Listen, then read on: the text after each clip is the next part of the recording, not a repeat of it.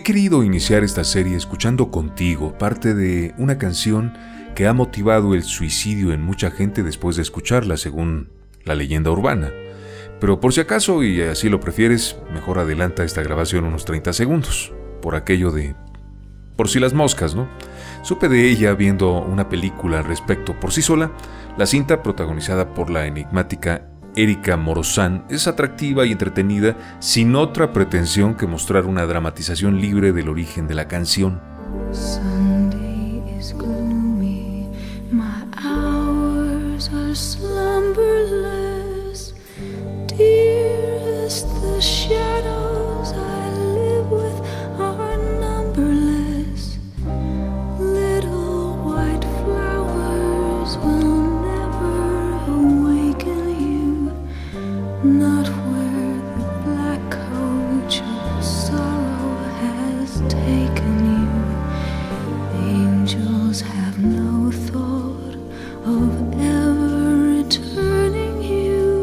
Por cierto, la historia del film, argumentada en un trío amoroso, es muy diferente de la que se supone inspiró la canción.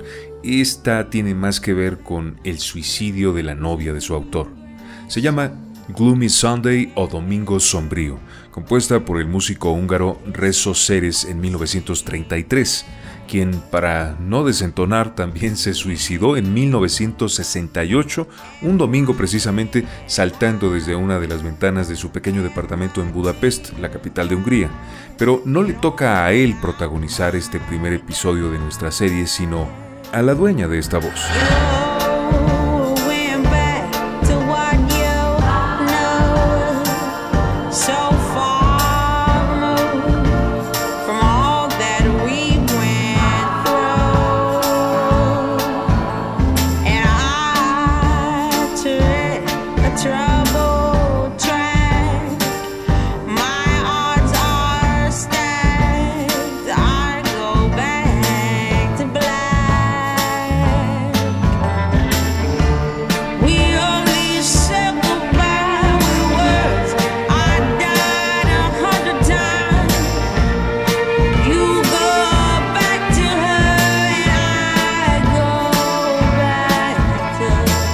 La tarde del 23 de julio de 2011, el guardaespaldas de Amy tocó a la puerta y esperó.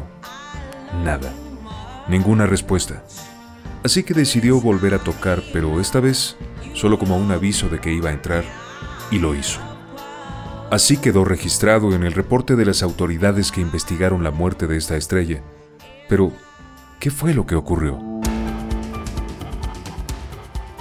Amy Winehouse una cantante de esas que uno conoce porque lee y escucha a muchos hablando de ella.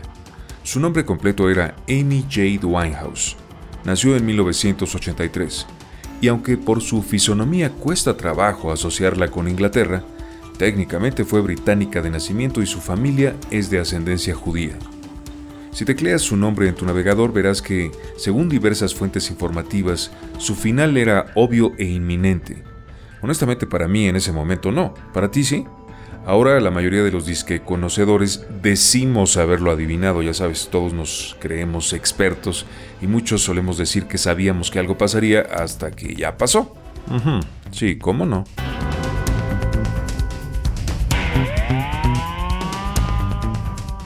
Esta mujer tuvo una voz excepcional. Para los que saben, la potencia y color de una voz joven con la profundidad que en general solamente dan los años. Eso era exactamente lo que la hacía diferente. En pocas palabras, era una joven con voz de vieja, sin mencionar otros varios atributos vocales, por supuesto. En casa, cuando niña, Amy vivía en una familia de clase media baja. Su papá conducía un taxi como trabajo y junto con su mujer tenía una gran afición al jazz y al soul, la cual fue determinante en que nuestra protagonista terminara dedicándose a la música. Quiero compartirte el fragmento de una de las primeras entrevistas que le hicieron. A mí me parece especialmente importante por la manera en la que ella estaba visualizando su futuro desde entonces.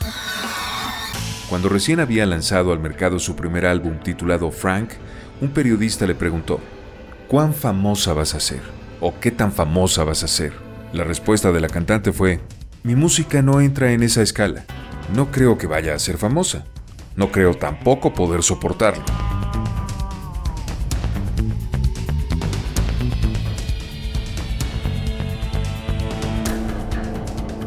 La Winehouse se equivocó, porque, como es obvio, sí fue y es famosa, pero acertó en eso de que no podría soportarlo.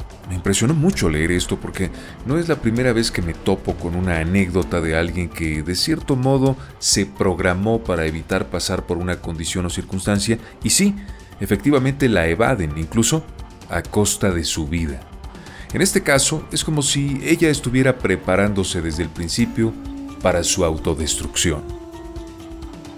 Antes de contarte cómo fue el acercamiento de esta chica al mundo del show, vamos a oírla cantando un cachito de Stronger Than Me, o Más Fuerte que Yo, que es parte de su primer álbum.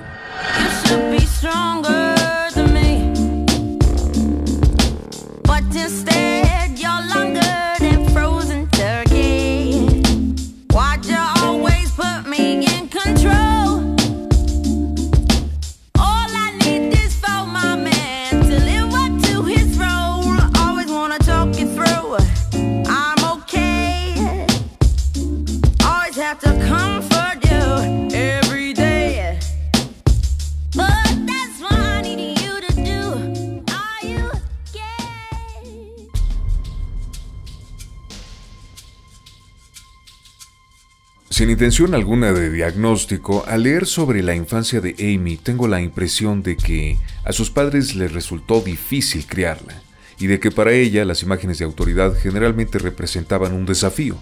A los 10 años, a pesar de que se concretó en buenos términos, tuvo que lidiar con el divorcio de sus padres. Era su abuela de quien sí llegaba a recibir consejos como el de inscribirse en la escuela de teatro de Susie Earnshaw este fue el primer contacto formal de aquella niña rebelde con el arte en 1993.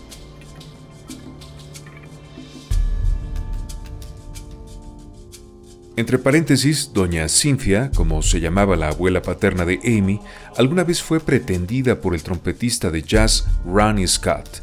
Este hecho me hace suponer que el ambiente en casa de la familia Winehouse estuvo lleno de una jazzística influencia musical.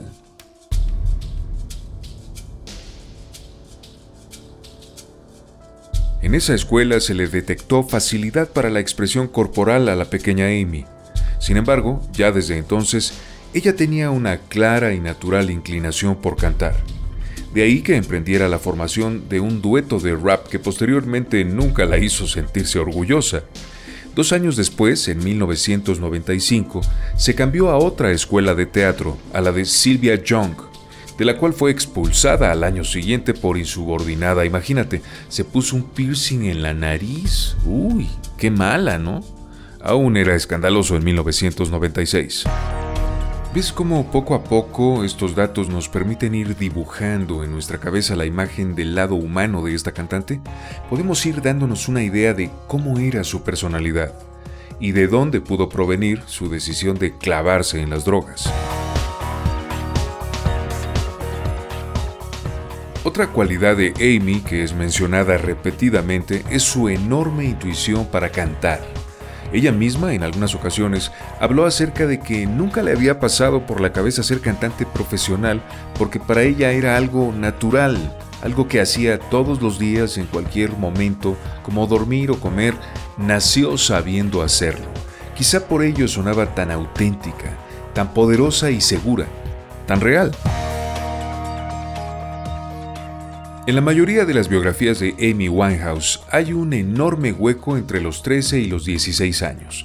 Prácticamente todas saltan hasta el momento en el que su novio de entonces le da una grabación de Amy a un manager quien terminó introduciéndola al negocio de la música y enviándola a Estados Unidos. A los 16 años, ¿quién la acompañaba, no? ¿Alguien la acompañaba? ¿Sus padres la asesoraban o quién lo hacía? ¿Con quiénes se juntaba? Muchas preguntas y muy pocas respuestas que puedan ayudarnos a saber si fue en esa época que paradójicamente iniciaron su vertiginoso éxito y el deterioro emocional que la orilló a suicidarse unos 15 años después. Luego hay otro salto en el tiempo que no nos muestra al artista de 1999 hasta 2003, año en el que es lanzado su primer álbum del cual ya escuchamos algo. Solo me faltaría decir que el disco se llamó así por Frank Sinatra un cantante muy admirado por el señor Winehouse, papá de Amy. Hay quienes incluso han sugerido analizar las letras de las canciones que ella compuso para intentar armar lo que sería una biografía musical. Tal vez sea buena idea y me aventure a ello más adelante. Dime si te interesaría, ¿ok?